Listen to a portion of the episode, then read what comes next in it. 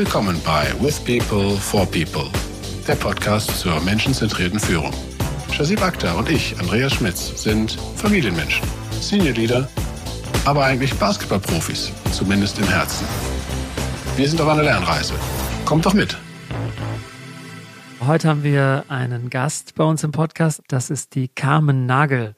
Die Carmen, die kenne ich aus meinem Arbeitskontext und sie ist eine erfahrene ja, Recruiting-Expertin, könnte man sagen. Und Carmen, du kannst ja gleich gerne mal ein bisschen mehr über deinen Background erzählen. Und äh, Andi, ich habe mir gedacht, wir sollten Carmen mal einladen zu uns in den Podcast, weil wir haben ja ein bisschen ähm, über Leadership jetzt die letzten Monate gesprochen, immer wieder über verschiedenste Themen, angefangen über Vertrauen, ne, für in der virtuellen Zeit. Wir haben gesprochen über Kommunikation. Wir haben auch über Führungskultur gesprochen und Technologie und viele andere Themen. Aber wir haben noch nicht wirklich gesprochen darüber, wenn man ein Team führt, wie man auch sicherstellt, dass man gute Leute ins Team bekommt und auch hält. Und jetzt habe ich im Arbeitskontext im Rahmen meiner Firma ein, ein Training gemacht, das hieß Exzellentes Recruiting. Und da war die Carmen Nagel, ähm, die heute mit uns ist, war da die Trainerin. Und ich fand viele, viele Ideen, die sie so reingebracht hat, spannend für unsere Zuhörerinnen und auch für diese Runde hier einfach mal zum, zum Challengen, zum Lernen. Und jetzt würde ich gern vielleicht kurzes Wort an Kam übergeben, dass du dich mal kurz vorstellst und ja, vielleicht auch erzählst, was du für Erwartungen hast an uns heute. Ja, ich danke euch beiden. Ich freue mich total, mit euch im Podcast hier zu sein. Ja, ich bin Recruiterin, aber das ist nur so der eine Teil meiner Profession. Eigentlich mache ich Führungskräftetrainings und Coachings und bin in Teams und mit Menschen unterwegs, wenn es darum geht, dass die als Menschen sich weiterentwickeln wollen oder als Team eben gemeinsam zusammenkommen wollen. Und eine Sache ist ja auch ein Team zusammenzustellen und so mache ich eben bei dem Unternehmen, in dem Chasseb ist, eben auch Trainings und wie kann man Führungskräfte begleiten, die richtigen Leute an Bord zu holen. Das ist so ein Herzensthema von mir und, und Erwartungen. Ich habe total Lust, mit euch beiden zu reden, zu schwätzen, wie wir Schwaben sagen, uns auszutauschen über das ein oder andere und bin gespannt. Ich bin überzeugt, dass ich nach dem Podcast anders rausgehe, als ich jetzt reingegangen bin. Und da freue ich mich drauf. Das geht uns auch jedes Mal so und äh, da freuen wir uns, dich dabei zu haben.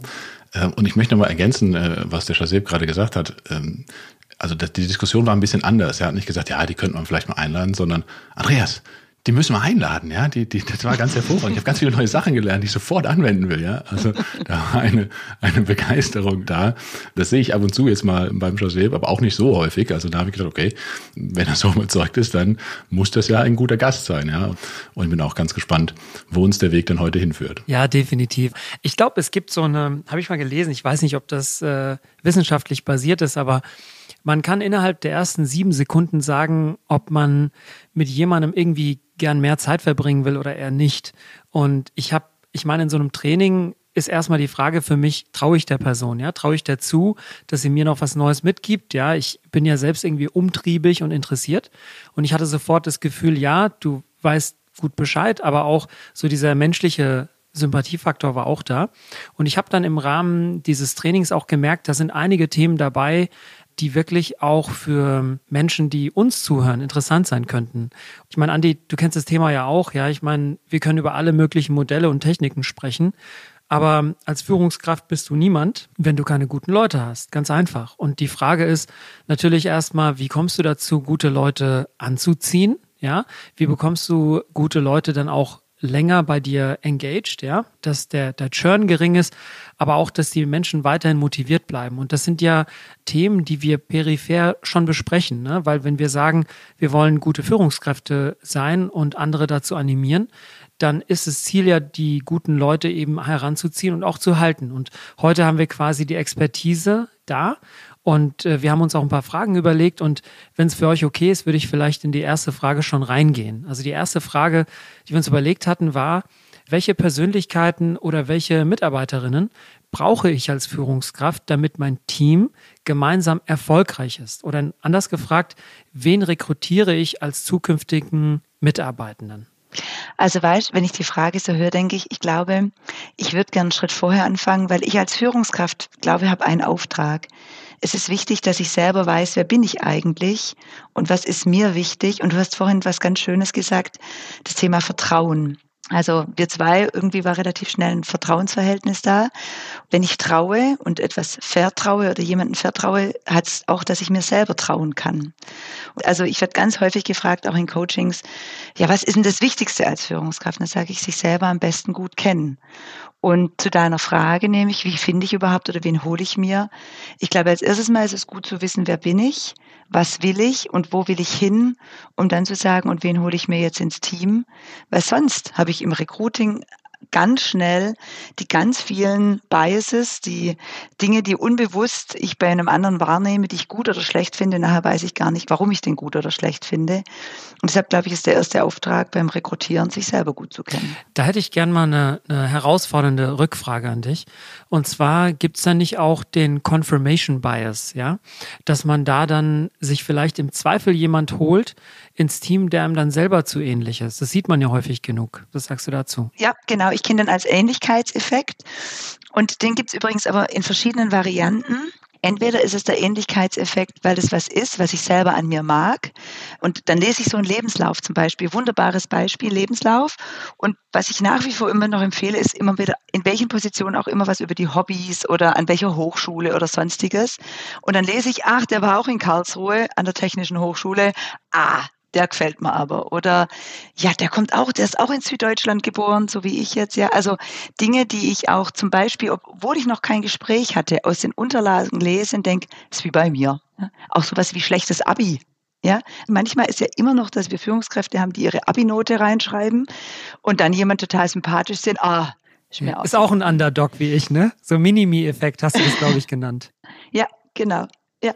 Das ist so, als wenn wir jemanden haben, der als Hobby Basketball angeht, hat direkt mal ein Stein im Brett. Ne? Aber das, das sollte natürlich nicht so sein, weil die wenigsten Jobs verlangen das ja wirklich als Fähigkeit. Gibt natürlich ein paar Ausnahmen. Aber da würde ich auch nochmal gern, gern einhaken, weil du sagtest, sich selber kennen. Und Shazeb, du sagtest gerade eben, ja, die, die guten Leute. Und für mich ist da die, die Frage schon erstmal, was ist denn überhaupt gut? Äh, woran mache ich das denn eigentlich fest, was in dem Falle gut ist ähm, und was ich dann vielleicht auch brauche? Finde eine wunderbare Frage. Ich habe mich übrigens auch nochmal viele Gedanken und im Freundeskreis äh, Führungskräfte befragt, habe gesagt, sag mal Leute, wenn wir über gute Leute reden, wen würdet ihr euch denn holen?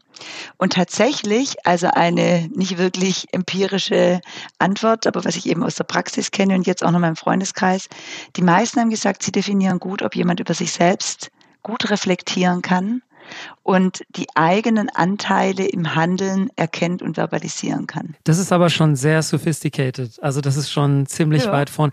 Ich, ich hatte es ganz anders gesagt, ganz einfach. Ich hatte gesagt, gut ist jemand, der Klarheit und Energie reinbringt. Das habe ich schon öfter in, in Podcast-Folgen gesagt. Und ich glaube, Klarheit und Energie das Charmante an dieser Beschreibung ist, das kann ja eine Person sein, die aber ganz anders drauf ist als ich. Und das macht's spannend. Also du kannst Klarheit und Energie in verschiedenen Schattierungen sein. Aber ich glaube, beide diese Eigenschaften brauchst du, um einfach produktiv zu sein. Andi, was meinst du? Ja, ich tue mich da schwer. Ich habe jetzt keine so Überbegriffe, weil, weil ich häufiger mal in die Falle getappt bin und gesagt habe, ich suche mir jemanden, den ich für gut finde, den auch das Team als gut empfindet, weil Lernerfahrungen äh, da sind, beziehungsweise auch das, das die Fähigkeit zum Lernen, das, das sehe ich schon recht hoch an. Aber ich wurde da immer wieder abgestraft mal, dass das funktioniert oder auch nicht funktionieren kann. Wie ist denn deine Erfahrung? Also mir ist ganz viel gekommen, als ich jetzt zugehört habe. Also zum Chassé nochmal, ich finde es mit der Klarheit und der Energie klasse.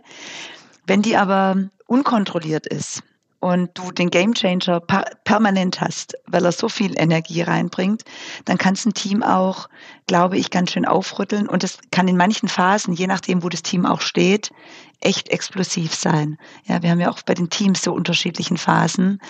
Den Grundgedanken finde ich charmant. Ich weiß nicht, es gibt ja ganz viele Persönlichkeitsmodelle und so versuchen Menschen in, in, in, in Klasse einzubringen. Und ich mag schon noch mal dieses Jungsche, der Schüler vom, vom Freud aus der Wiener Schule, so dieses Grundprinzip, es gibt Menschen, die sind eher aufgabenorientiert, es gibt die beziehungsorientierten, es gibt die Extraversen und die Intraversen. Und was ich bei vielen Modellen vom Jung gut finde, der sagt immer nie, es ist das gute oder eine schlechte Persönlichkeit, der sagt, wenn das Team die Diversität erkennt und die Vielfalt, die es mit einbringt und es gegenseitig nützt, dann ist ein Team erfolgreich. Und dann würde ich zu der Definition vom Chassé eben, ich will immer noch mal an meiner Selbstreflexionsdefinition mit beihalten, dann brauche ich jemand, der auch die Offenheit hat und bereit ist, auf andere zuzugehen, andere, also das Thema Diversität aufzunehmen und anzunehmen, zu sagen, okay, das ist bei uns übrigens der Gespinnete in der Gruppe und den brauchen wir, den finde ich gut, weil ich bin immer der Strukturierte oder sowas. Aber da brauche ich natürlich auch eine hohe ähm, intrinsische Motivation der Mitarbeiterinnen und Mitarbeiter. Und das ist schon eine Herausforderung. Und Andreas, du hast ja ein neues Team. Es gibt ja die Faustregel, die ist schon brutal. Nach zwei Jahren hat jede Führungskraft die Mitarbeiter, die sie verdient. Meinst du, ich habe noch ein bisschen Zeit? Ne? ja, also früher in der Organisationsentwicklung haben wir immer gesagt, irgendwann spuckt es auch die Organisation, die Mitarbeiter raus. Das ist nicht schön formuliert, aber ähm, es passen Menschen in eine Organisation oder auch in Teams oder nicht. Und du als Führungskraft hast eigentlich den Auftrag, dein Team im Blick zu behalten und zu gucken, wie können wir uns befruchten und wie können wir gemeinsam vorankommen und eben nicht Pain in the Ass füreinander zu sein. Ja, ähm, und da, liebes Team, erstmal, wenn, wenn ihr das hören solltet, manche von euch hören ja ab und zu dazu, also äh, ich bin immer noch hellauf begeistert äh, von der Art und Weise, wie wir uns da auch gegenseitig befruchten äh, können, weil das, das sagtest du, das Thema Pain in the Ass, äh, ja, es gehört für mich auch dazu, ab und zu mal so der Devil's Advocate zu sein, ja, und auch mal ein bisschen quer zu liegen. Und das äh, passiert auch in, dem äh, Team ganz wunderbar, ähm, wo wir auch mal das Thema hatten, Healthy Conflict, soweit ist es noch gar nicht. Aber die, die Wahrnehmung ist ja immer, ein harmonisches Team ist gut zu führen, ist es natürlich auch nicht. Und ähm, ich, äh, ja, wir sind ja nicht umsonst äh, hier auch ein bisschen immer des Sports verbunden. Und da kann man ja auch sehen, ich nehme mal die ähm, jetzt vom, von der Basketballseite die äh, Chicago Bulls der 90er mit einem Dennis Rodman, wer ihn nicht äh, kennen sollte, ähm, ein etwas äh, ja Paradiesvogel, würde ich mal sagen, zu der Zeitpunkt und Bad Boy, der dann zu den Bulls gekommen ist in eine eher harmonische Mannschaft, zumindest von außen so wirkend. Und der hat das Team maximal erfolgreich gemacht, obwohl er eigentlich nur ein Rollenspieler war, der natürlich komplett durchgedreht war oder immer noch ist, glaube ich. Er ist ja bei Kim Jong-un ab und zu zu Besuch in Nordkorea. Ähm, aber die Fähigkeit, die er hatte, das in, ins Team zu bringen, ja, das hat dem gefehlt, das Ganze. Ja. Und es wurde, er musste aber auch akzeptiert werden in der Art und Weise, wie man mit ihm umgeht, dass er halt nicht pünktlich zu den Trainingszeiten kommt, dass er nicht pünktlich aus dem Urlaub zurückkommt. Ja, das gehörte halt mit dazu. Aber es hat das Team extrem erfolgreich gemacht. Oder dass er teilweise einfach verschwand. Für ein paar Tage war er dann in Vegas, ne? Gefällt dir die Folge bis jetzt? Dann abonniere doch unseren Podcast kostenlos auf Apple, Spotify oder unsere Webseite um keine weiteren Folgen zu verpassen. Kam, ich habe ein paar Sachen von dir gehört, die bei mir extrem resoniert haben. Also das eine Thema ist, dass ich selbst miterlebt habe, dass eine meiner früheren Führungskräfte ein Team zusammen rekrutiert hat, das überhaupt nicht zusammen funktioniert hat, weil da einfach zu viele, ich sag mal, Alpha-Menschen drin waren oder zu viele Menschen, die einfach mit voller Power reinkamen und keiner, ich sag mal, dieses Vakuum, was dann manchmal entstand, wenn er nicht da war, bereit war abzugeben. Und das ist für mich ein Beispiel dafür, wie du auch im Sport, Andi, wenn du fünf Topspieler verschiedener Mannschaften zusammenbringst, beispielsweise in einem All-Star-Game, heißt es noch lange nicht, dass es funktioniert, ja. Stell dir mal vor, einer wie, wie Jordan, einer wie Barclay, einer wie James und so weiter, wenn die in einem All-Star-Team spielen würden. Ich meine, das gab es ja auch. Es gab ja da auch immer äh, ja Konflikte. Das andere, was mir gekommen ist, ist, wenn ich daran denke, wie Kinder sich ihre Rolle suchen in der Familie. Da will ja jedes Kind auch so ein individuelles Comfort Zone haben, wo dieses Kind quasi auch identifiziert wird für bestimmte Charaktereigenschaften oder für eine bestimmte Rolle. So kann ich mir das auch in einem Team vorstellen. Das heißt also, wir haben zwar eingangs darüber gesprochen, was sind gute Leute, die man einstellen könnte, aber ist es nicht vielleicht ein bisschen komplexer als das Individuum und die Frage, wie passt eigentlich die Person, über die wir uns jetzt unterhalten, die vielleicht dazukommt, im Kontext des Teams rein? Also ist das nicht dann eher die Frage zu überlegen, wie ist eigentlich die Kultur meines Teams? und welche Rolle kann ich noch besetzen? Und ich meine, aus systemischer Sicht, also genau das ist, es kann einer in einem Team ein Low-Performer sein und im anderen Team ist es voll ein High-Performer. Also so ganz extrem nicht, aber es ist wirklich die Teamkonstellation. Und es gibt dieses alte, ich weiß nicht, ob ihr beide das Tuckman-Modell kennt, das ist aus den 70er Jahren, aber das ist mega. Der Tuckman sagt, Teams durchlaufen verschiedene Phasen. Und die erste Phase ist ja dieses Forming und das ist wie so ein bisschen rosa-rote Brille. Dann gibt es das Storming, wo man so kämpft. Dann gibt es Norming und dann gibt es das Performing. Ich mache ja auch oft Teamentwicklungen und wie häufig erzählen mir die Teams, ah, mir hätte jetzt einfach so gern, dass es mal wieder ruhig wird miteinander. Dann sage ich immer, Leute, das Storming braucht es. Das ist wie bei die Pubertät, wenn wir es jetzt von der Familie haben. Das ist ein Reiben, das ist ein sich besser kennenlernen und das ins Miteinander in Kontakt kommen, dass ich überhaupt ins Norming komme. Ohne ein Storming wird es kein Norming geben und auch kein Performing übrigens. Ist übrigens das gleiche bei der Erziehung von Kindern. An alle, die zuhören, die Kinder in der Pubertät haben. Man sagt, Kinder, die ordentlich pubertieren, also die gute Abgrenzung und Abreibungsthemen mit den Eltern machen, haben gute Chancen, eine psychische Gesundheit zu haben, auch im Erwachsenenalter und in Konflikten und Frustration auszuhalten. Und das ist im Team das Gleiche. Und dann, jetzt wird es nochmal interessant, weil du das gerade auch nochmal gesagt hast, wenn man diese Teamphasen von Tuckman anguckt, und deshalb finde ich ihn so gut, da kann ein Team ein super Team sein, was jetzt gerade auf dem Basketball, da kenne ich mich zu wenig aus, aber was eben ist, es kann jemand ein super Team gewesen sein. Wenn einer rauskommt oder einer neu reinkommt, fängt das Team wieder bei vorne an. Mm, okay. Und dann habe ich ja das Thema, dass wir dann wieder gucken müssen, wie kommen wir als Team voran. Und die Kollegen da von, wo war das, Chicago Bulls, mhm. haben Sie gesagt? Ja. Die hatten wahrscheinlich auch eine große Motivation, haben gesehen, was der Kollege da mitgebracht hat und haben es akzeptiert und haben da irgendwie ein neues Miteinander gefunden. Und ich glaube, das ist mit einem Schlüssel. Erstmal bin ich ganz guter Dinge, wenn du über die Pubertät sprichst, die bei meinem Sohn anscheinend schon mit, mit acht anfängt. Ja, also insofern äh, mag das ein guter Schritt sein. Aber die, die, diese Phasen immer wieder zu wiederholen, ja, das ist ja schon eine Notwendigkeit, da Kraft für aufzuwenden. Ja, also Energie wieder, um das Thema äh, so zu nennen. Ja, und ich finde es aber trotzdem wichtig, dass du es bewusst dann auch machst. Ja, weil sonst, glaube ich, kann es, kann es eben auch dazu führen, zu sagen, naja, die eine Person ist halt jetzt neu, ähm, die soll sich jetzt anpassen irgendwie oder, oder einfügen. Und, und das ist es halt nicht. Das System, wie du sagst, das muss sich ja gesamtheitlich verschieben. Und wir hatten in einer der letzten Folgen ja auch über die Chancen, die durch einen Wechsel sich ergeben, sich neue Leute oder neue Fähigkeiten, neue, nicht nur Kompetenzen, sondern auch vielleicht ähm, ja, Persönlichkeiten reinzuholen, die ist ja da, aber ich muss sie dann auch nutzen, indem ich das System entsprechend herumstelle. Wie nimmst du denn, oder auch aus deiner Erfahrung, ähm, oder auch José, wie hast du es gemacht, die Teams entsprechend dann mit? Also was hat sich bewährt oder dass es eben nicht nur ein Rekrutierungsprozess ist, wo Führungskraft stellt Mitarbeiter ein, sondern im Grunde das ganze Team stellt sich neu, muss sich neu darauf einstellen. Also ich würde gerne eine Sache vorweg sagen. Es gibt große Unternehmen, die rekrutieren gerade, also für dich vielleicht, Andreas, im Personal, die rekrutieren agil. Das heißt, es gibt nicht mehr den einen, der das Vorstellungsgespräch oder ein oder zwei, sondern das Team macht dieses Vorstellungsgespräch gemeinsam. So mit dem Grundgedanken erstens, so diese unconscious bias, also diese Wahrnehmungsfehler von einer Person wird ja immer mehr, also wir haben eine höhere Validität, wenn wir mehr Menschen haben, eine höhere Objektivität, also wenn man das Team rekrutieren lässt, dann hat man viele Blinkflecken, aber hoffentlich nicht alle gleiche. Ähm, und das Thema Akzeptanz ist größer. Also es ist gerade so ein bisschen ein Trend. Auch große Firmen probieren das gerade im HR-Bereich aus. Und jetzt nochmal, wenn wir aber den normalen Weg gehen, ist ja auch die Frage, wann sage ich, ich als Führungskraft bin die Einarbeitungsperson oder wie ähm, das Team mitnehmen. Und das ist das Thema Sinnvermittlung. Habe ich gesehen, habt ihr ja auch schon was dazu gemacht in eurem Podcast. Wie vermittle ich eigentlich den Sinn? Wozu ist eine neue Person da und was wollen wir als Team, wie wollen wir ihr gemeinsam den Einstieg erleichtern? Das ist nicht nur mein Job. Aber mein Job ist, das Team darauf hinzuweisen und das Team mitzunehmen, dass wir gemeinsam miteinander die Person willkommen heißen.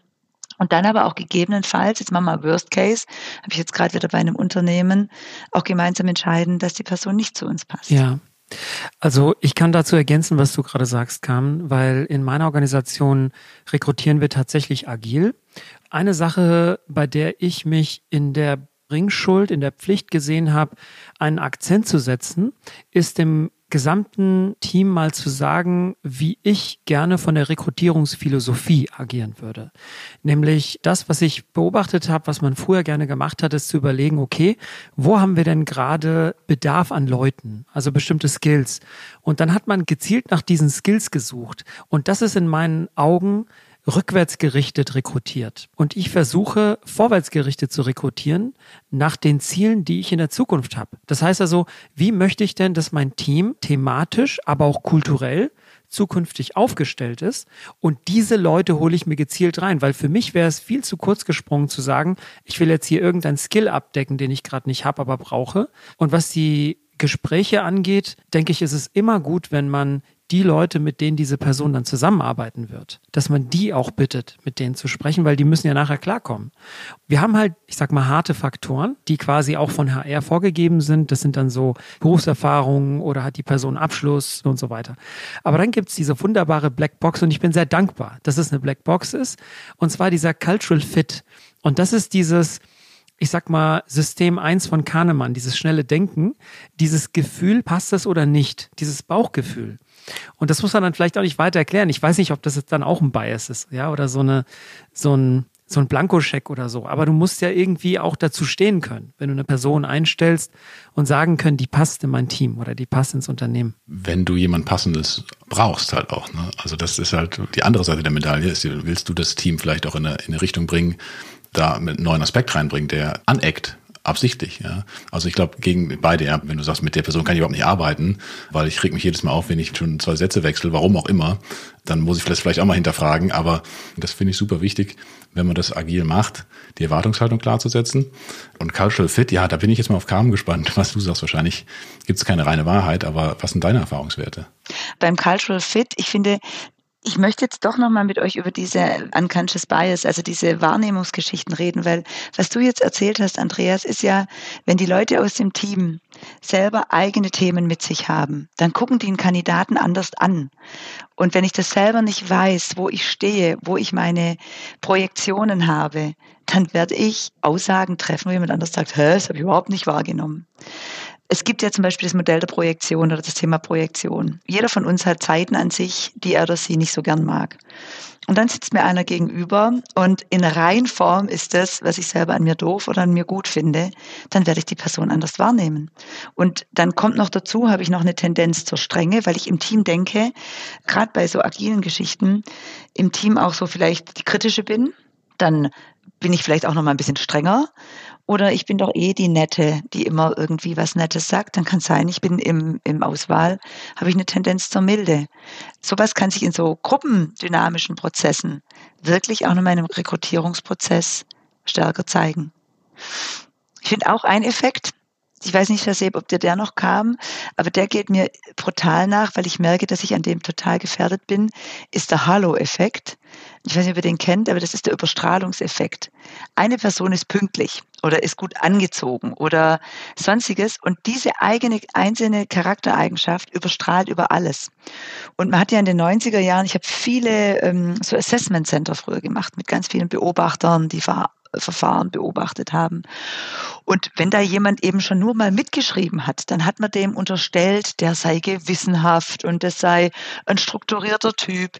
Ich habe doch gar nicht gesehen, wie sein Blatt ausgesehen hat und ob er da nicht mehr rumgekritzelt hat. Aber das ist so dieses, man sieht eine Sache, und die überstrahlt dann, wenn man das dann in so einem Eigenschaftskonglomerat hat, dann überstrahlt die ganz viele andere Charaktereigenschaften, die man gar nicht beobachtet hat, aber die man denkt und man unterstellt sie. Ja. Also ich habe so. keine Einzelmeinung zu diesem Halo-Effekt. Ich kenne das Thema und ich kann damit auch was anfangen. Aber ich glaube, man muss auch vielleicht aufpassen, dass man den Halo-Effekt nicht nimmt und etwas, das da ist, vielleicht auch kleinredet. Weil weißt du, es gibt ja dieses, dieses Halo-Effekt gibt es ja auch bei, bei Automobilfirmen zum Beispiel.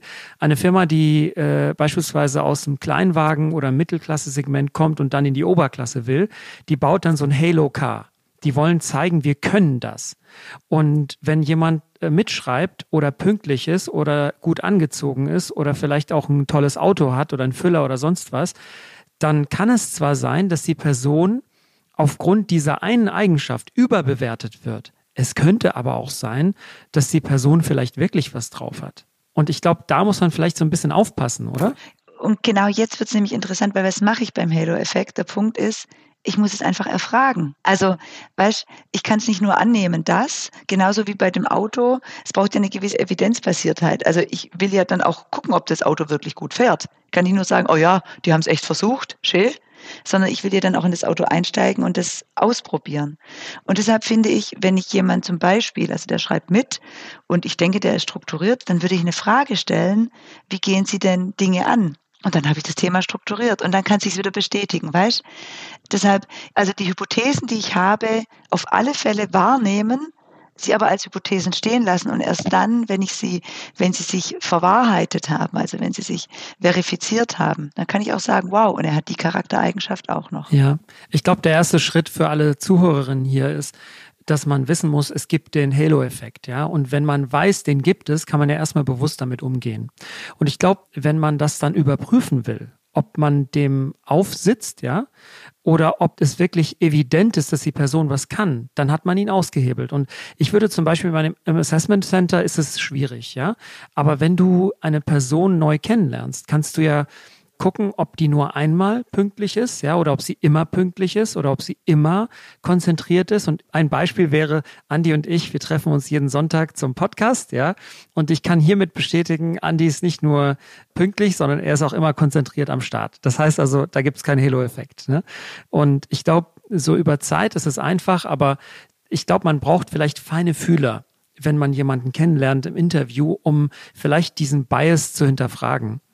Ich würde gerne, Kam, ich habe noch ein paar weitere Effekte aufgeschrieben gehabt, über die ich gerne dir sprechen würde. Das eine ist der Hierarchieeffekt, der ist so ähnlich wie der Halo-Effekt und dann auch noch vielleicht Projektion. Darüber hattest du auch mal kurz gesprochen, aber vielleicht fangen wir mit dem Hierarchieeffekt an. Kannst du das mal kurz beschreiben, was das ist? Der Hierarchieeffekt, der ist in Koppelung mit dem Benjamin-Effekt. Das bedeutet, wenn jemand eine gewisse, also zum Beispiel, lasst uns in einem Auswahlverfahren und er erzählt, in welchen Unternehmen er in welcher Position war, dann passiert gern Folgendes, wenn ich den Lebenslauf lese, dass ich denke, boah, also was der schon alles geschafft hat, ist wie Name-Dropping, sowas ähnliches, dass ich sozusagen dadurch, dass ich die und die Position habe, als was ganz Großes erscheine und ich mehr Respekt habe oder mehr auch Erwartungen habe in die Person. Und beim Benjamin-Effekt ist es das Gegenteil. Junge Kolleginnen und Kollegen, Unerfahrene, traut man weniger zu. Kann der ja noch nicht können. Und wie kann man sich von diesen Effekten dann befreien? Also ich finde ja eine große Kompetenz, ähm, was brauche ich, so habt ihr mich ja eingeleitet gefragt, was brauche ich, um Leute zu rekrutieren, habe ich ja gesagt, sich selber gut kennen. Und das Zweite würde ich ergänzen, Neugier. Und zwar der positive Anteil von Neugier. Den Andreas fragen, ja, was hast du denn gemacht als Arbeitsdirektor? Mensch, und was waren deine Herausforderungen? Was waren aber auch vielleicht Dinge, die schwer waren?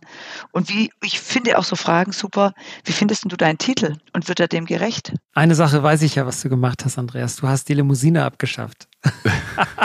ich habe das abgeschafft. Ich habe auch versucht, meinen Titel abzuschaffen. Das war rechtlich noch nicht so ganz möglich, aber ähm, das, das ist ein anderes Thema. Ähm, ja, ich finde das ganz spannend. Ne? Das, das Erfragen und das Fingerspitzengefühl, wie ihr auch gesagt habt, das ist ja nicht ganz ohne. Ist auch nicht jedem in die Wiege gelegt. Man kann natürlich viel lernen. Frage für mich ist aber auch nochmal, Methodik selber, ähm, ist es das Gespräch? Ist, sind es die Fragen, wenn ich da geübt bin? Ist es das Assessment Center? Sind es die Gamification-Themen, die jetzt auch als, als äh, App zu haben sind, die mir zeigen, wie, wie ich arbeite? Ist die Mischung? Was, was würdest du empfehlen? Also, also eine ganz gute Frage. Welche Validität haben Auswahlverfahren? Das ist ja immer wieder die Diskussion. Tatsächlich nach wie vor das halbstrukturierte Interview hat die höchste Validität mindestens so groß wie das AC und übrigens, Klammer auf, lang nicht so teuer und aufwendig. Und deshalb das halbstrukturierte Interview. Was heißt das? Das heißt, ich habe Fragen, die relativ ähnlich sind, damit ich einen Vergleichseffekt habe. Und diese Fragen stelle ich dem, dem Kandidaten aber eben nicht immer in der gleichen Reihenfolge, weil das wäre standardisiert. Und das ist völliger Quatsch, das ist Frage und Antwort. Da hat keiner Lust zu. Aber so ein paar Fragen, die ich mir bereitgelegt habe, wo ich verschiedene Dinge erfragen möchte. Und wenn ich das Glück habe, und ich habe nicht nur einen Kandidaten für eine Stelle, sondern mehrere Kandidatinnen und Kandidaten, dass ich dann auch die Fragen stelle und sie vergleichen kann. Das wäre eine wunderbare Sache, Andreas. Finde ich, finde ich spannend. Und das, was, was ja der Sport uns voraus hat, zumindest der Profisport ist, ich habe die Leute vorher schon mal gesehen, ich kann sie beobachten bei dem, was sie tun. Ich muss nicht eine künstliche Atmosphäre herstellen. Kann das natürlich im Arbeitsleben eher schlecht machen, weil ich ja, Arbeitsproben sind ja auch so eine, so ein AC-Thema und bei den wenigsten Jobs wirklich, ja, langfristig haltbar oder machbar. Also so ein strukturiertes Interview finde ich ganz spannend, weil es ist ja der, der Klassiker, aber immer noch ähm, letztendlich der, der valideste. Übrigens, Arbeitsproben im AC ist völlig künstlich, ist eine Laborsituation, hast du eine Experimentiergeschichte.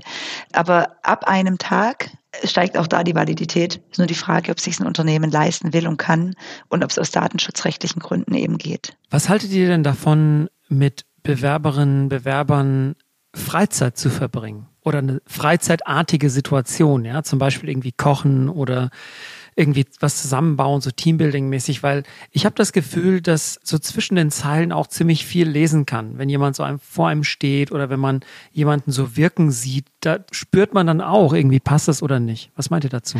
Es ist die Frage, in welchem Kontext. Also was ich häufig erlebe, was immer mal wieder in Organisationen passiert, aber dann ist es schon ein Schritt weiter, Jaseb, ist, dass Teams sagen, hey, du wirst ja bei uns arbeiten und wir nehmen dich mit, wir haben eh einen Teamtag. Und da jemanden schon mit an Bord nehmen und das ist eine ganz wunderbare Geschichte, weil man sich da auch nochmal auf einer anderen Ebene kennenlernen kann.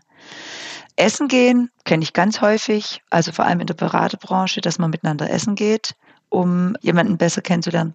Kochen habe ich noch nie gehört. Ist interessant.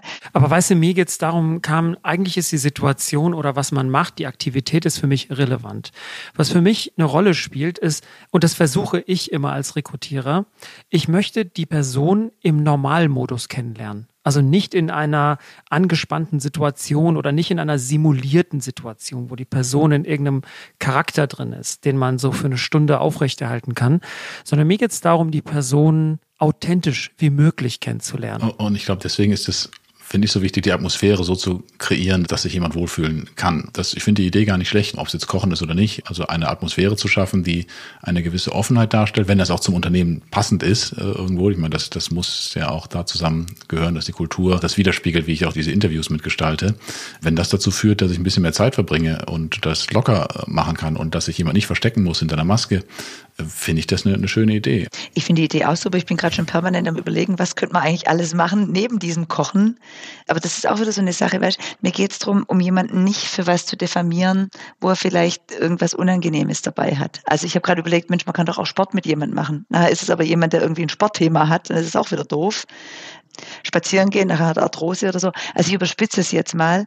Ich finde die Idee genial, Shasib, zu sagen, Räume oder Möglichkeiten schaffen, um jemanden eher als Mensch kennenzulernen. Und Andreas, ich glaube, das ist wirklich auch die Gesprächsatmosphäre, die da wesentlich ist.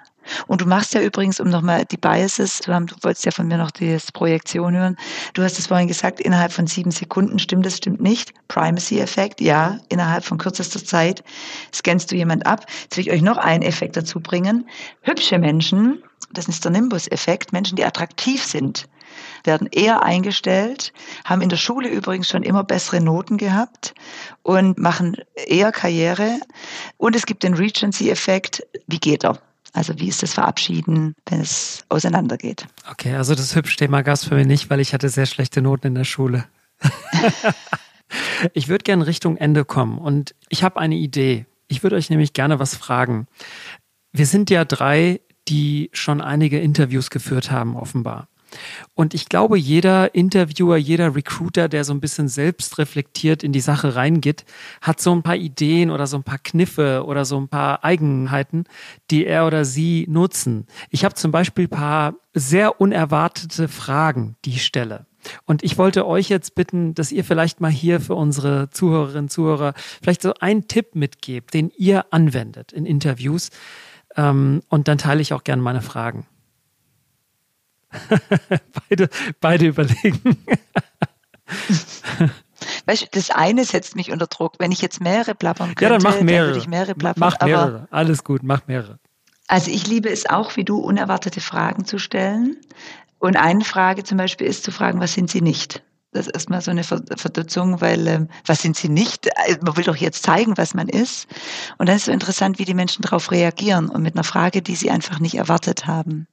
Ein Ameisenbär bin ich nicht. Äh, aber so. Äh, ja, so. Und dann, Andreas, das ist wunderbar. Und dann will ich dir sagen, okay, was hat sie inspiriert zu dieser Frage? Und dann lerne ich was über dich kennen. Also, das ist für mich so eine wunderbare Antwort. Ja. Übrigens, diese, diese Ideen, die wir jetzt unseren Zuhörern mitgeben, das ist quasi der Recency-Effekt. Nach dieser Podcast-Episode sollen sie diese Ideen mitnehmen in ihren Arbeitsalltag oder wo auch immer. Andi, hast du eine Idee? Ja, ich äh, bin jetzt noch perplex, muss mir eine schlaue Antwort ausdenken gerade nicht, aber das, was ich ähm, immer mal wieder ganz gern frage, manchmal funktioniert es, manchmal funktioniert es auch nicht, ist die einfache Frage, welche Frage hätten Sie denn noch erwartet, die ich jetzt nicht gestellt habe und die Sie gerne noch beantwortet hätten? Ja also ich hätte die immer begrüßt, wenn jemand so eine ähnliche Frage gestellt hat, muss ich gestehen, weil ich nochmal vielleicht auch was anbringen konnte von einem Aspekt, den ich gar nicht zeigen konnte, gefühlt. Ja. Also das brachte ab und zu schon mal was. Aber jetzt bin ich gespannt, was der Chassé mitbringt. Ich habe so ein Repertoire an Fragen von so einer Webseite, die ich immer wieder dann parallel aufmache in jedem Interview. Ich gucke, wie nervös die Person ist. Also wenn die nervös ist, dann lasse ich die Fragen weg. Aber bis ich diese Fragen stelle, ist die Person normalerweise schon entspannt und, und gechillt. Ja, ich mache sowieso alle Interviews per Du. Und eine der Fragen ist, wer ist dein Held? Ja, eine weitere Frage ist, wenn du irgendwo leben könntest, wo wäre das? Und ich meine, kam genauso wie bei deiner Frage, geht es ja eigentlich gar nicht um die Frage. Es geht darum, wie reagiert die Person auf etwas Unerwartetes und wie kreativ ist die Person vielleicht, auch wie, wie wohl fühlt sich die Person in ihrer Haut. Und eine weitere Frage könnte sein, also wenn ich merke, die Person ist sehr, sehr selbstbewusst, dann würde ich zum Beispiel auch die Frage stellen, was ist deine größte Angst? Oder was macht dich sauer? Oder eine Frage, die ich auch sehr gerne verwende, ist, wobei musst du am meisten lachen? Und das ist zum Beispiel eine Frage, die auch, ja, angespannte Leute eigentlich, die kann man gut stellen. Weil dann stellt sich die Person das vor und dann lacht sie tatsächlich. Ne? Also da hatte ich letztens einen, der war super kompetent, aber so ein bisschen trocken. Und da habe ich mir gedacht, ich würde den gern mal lachen sehen. So ein bisschen emotional, weil der war wie so Robotik so ein bisschen. Und dann habe ich halt gefragt, wobei lachst du denn am meisten? Hat er halt erzählt, dass er gerne Bud Spencer und Terence Hill Filme guckt und dass er sich da schepp lachen muss. Und der hat dabei gelacht bei der Antwort. Das war, das war herrlich. Eine super vielfältige Dimension an Fragen und Techniken haben wir da. Ich glaube, das Thema Rekrutierung von tollen Menschen, nenne ich es einfach mal, ob gut oder schlecht, haben wir ja gelernt, ist nicht zwingend äh, maßgeblich ja, ich hoffe, dass unsere Zuhörer und Zuhörerinnen hier einiges mitgenommen haben oder auch eigene Erfahrungen mit einbringen wollen. Auch da sind wir immer wieder offen für. Wenn ihr uns widersprechen wollt, tut das gerne. Wenn ihr uns Empfehlungen geben wollt, bitte gerne ähm, per äh, E-Mail oder auch auf unserer Webseite könnt ihr da gerne die Kommentare hinterlassen. Und äh, ja, wir stehen euch auch gerne Rede und Antwort und würden da gerne in die Interaktion kommen. An der Stelle würde ich, nehme ich jetzt das Ende mal vorweg und bedanke mich bei euch beiden für den extrem schönen Austausch, den wir hier hatten. Ich habe auch wieder einiges gelernt und ich bin jetzt gerade an den Fragen nochmal dran, die ihr gestellt habt, mit welche Antworten würde ich dann ergeben und warum. Ähm, Selbst, Selbstreflexion ist ja das Thema. Im Nachgang beantwortet die mal und ihr sagt mir, was ihr davon haltet. so, schönen Super. Abend euch beiden noch. Danke gleichfalls. Ja, Danke auch von mir, Carmen. Sehr gern.